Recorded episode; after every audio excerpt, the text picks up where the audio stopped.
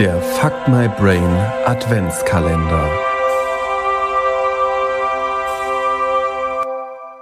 Am Abend vor dem 6. Dezember stellt Lukas seine Winterstiefel vor die Tür und nimmt sich fest vor, diese Nacht bleibe ich wach und beobachte den Nikolaus.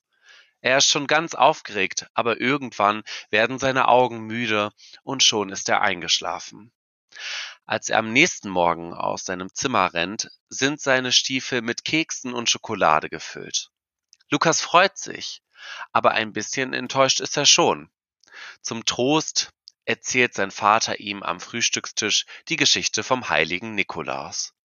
Nikolaus, eine dunkle Gestalt. Nikolaus war ein reicher junger Mann. Er lebte in einem prächtigen Haus und konnte sich viel leisten.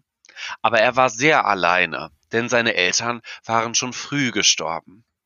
Trotz seines Reichtums hatte Nikolaus ein gutes Herz und ein waches Auge für die Sorgen und Nöte der Menschen um ihn herum.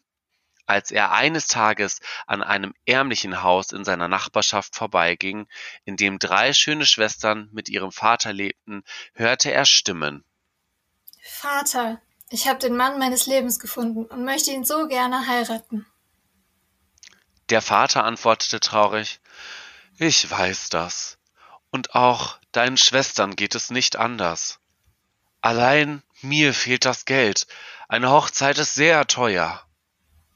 Die Familie hatte einmal viel Geld besessen, aber der Vater hatte sich auf Betrüger eingelassen und war bestohlen worden.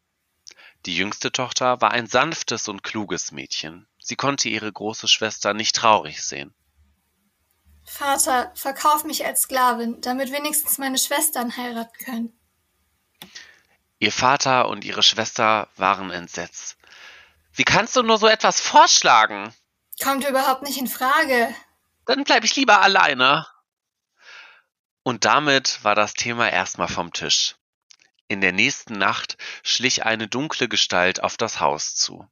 Ein Fenster stand offen und plötzlich klirrte es leise, als ein Gegenstand auf dem Boden des Zimmers aufschlug. Dann lief die Gestalt auf leisen Sohlen davon und niemand im Haus war erwacht. Am frühen Morgen stand die älteste Schwester auf, um Wasser im Hof zu holen. Als sie durch die Wohnungsstube ging, entdeckte sie ein kleines Ledersäckchen. Sie hob es auf und schaute vorsichtig hinein. Der Anblick verschlug ihr den Atem. Es war voller Gold. Gleich ließ sie zu ihrem Vater und zeigte ihm ihren wertvollen Fund. Der traute seinen Augen kaum und sagte dankbar Ein Geschenk des Himmels. Das ist genug Geld, um deine Hochzeit zu bezahlen. Seine Tochter flog ihm begeistert um den Hals. Auch in der darauffolgenden Nacht landete ein Säckchen voller Goldmünzen in der Stube der Familie. Nun konnte der Mann auch die Hochzeit der zweiten Tochter bezahlen. Der Mann grübelte, wer denn ihr Wohltäter sein könnte.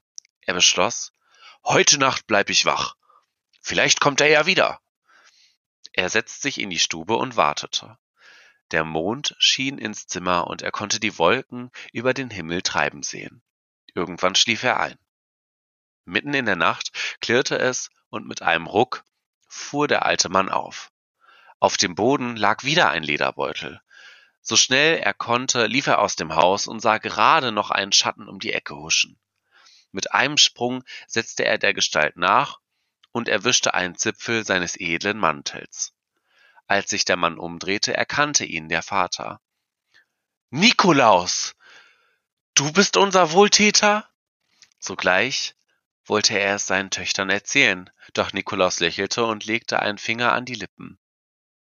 Am Morgen weckte der Vater seine jüngsten Tochter mit der Nachricht, dass nun auch sie heiraten könne.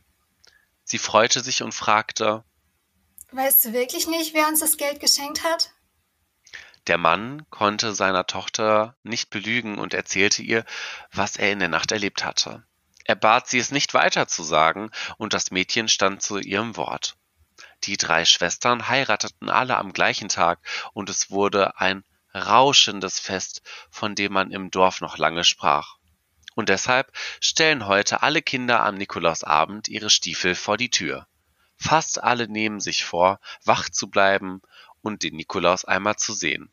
Geschafft hat es aber bisher niemand.